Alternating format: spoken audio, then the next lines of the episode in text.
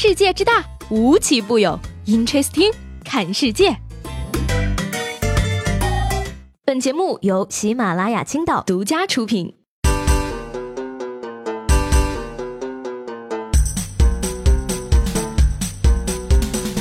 Hello，各位好，欢迎收听本期的 Interesting，我是西贝。不知道各位还记不记得自己的大学图书馆是什么样子的呢？嗯。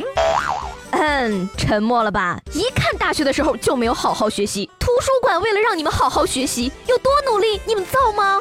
近日呢，成都理工大学公布了年度图书馆大数据，该校学生旅派呢，二零一七年去图书馆的次数高达一千一百八十五次，Amazing，平均一天三到四次，而最长的一天呢，在图书馆里待了十三个小时，赫然成为了图书馆的馆霸。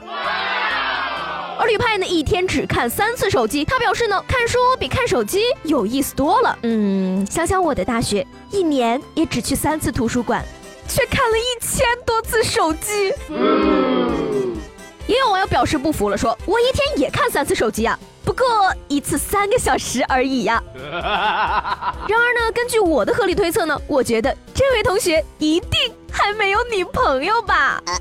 这个没有女朋友的单身男性啊，就容易做出一些让人匪夷所思的事情。说江苏南京的一个男子王某呢，从一九八四年到现在，几乎每年的春节前都会去偷窃火腿咸肉，而因为次数太多呢，在公安系统内他也很有名气，被警方称为“火腿王子”。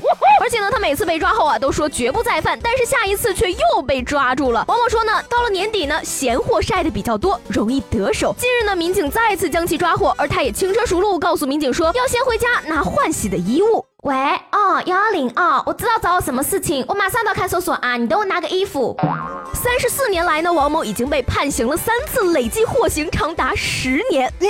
偷火腿能够偷出十年的刑期来，这是偷了多少火腿呀？Unbelievable！不过他已经急着收拾衣服要去看守所过年了，所以说里面到底有什么？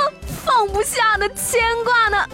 我觉得啊，这位王先生出来以后可以开一家店，就叫做火腿鉴定中心。凭借这么多年的经验，哪家的火腿好吃，一闻就知道了，生意肯定很好的呢。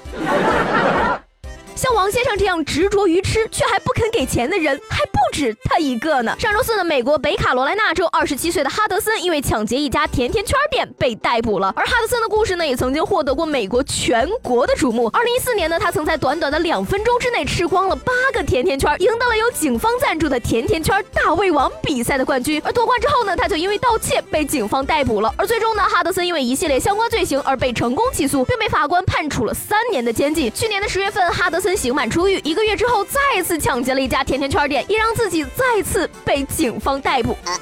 这个偷火腿还是可以理解的，毕竟挂在窗户上能够炫富啊。可是甜甜圈有这么好吃吗？只能说呢，这个世界上。到处都是人才呢。日前呢，厦门警方端掉了一个诈骗犯罪的窝点，而令民警惊奇的是呢，这个三室一厅的房子内呢，居然住着三波骗子，而且分别使用着三种不同门派的骗术。第一个房间的骗子呢，做虚假的招商代理；第二个房间的骗子呢，做虚假的低价销售手机；而第三个房间的人则在聊天软件中声称能够提升蚂蚁花呗的额度进行诈骗。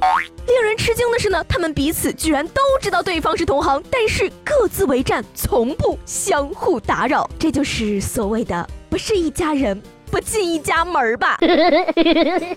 大概呢，每天早上这三家骗子都会对着其他两家的门祈祷：“你若安好，便是晴天。”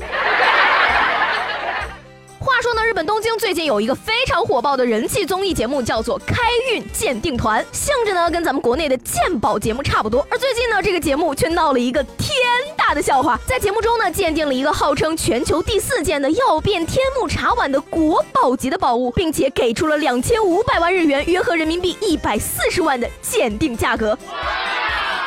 然而呢，最近一名中国的陶艺家却出来指认说，这个碗是他做的，用于礼品赠送，而且当初只卖一千四百块日元，约合人民币八十块钱。嗯，我觉得呢，这些日本专家鉴定之前呀，一定是忘了把底座翻过来看看，不然他们可能就会看到那一行小小的字 “Made in China”。要我说呢，应该再捏一个麦过去啊，凑一对儿更值钱。最后呢，衷心的给这个节目组提一个建议，应该来中国把王刚老师的锤子借过去试试。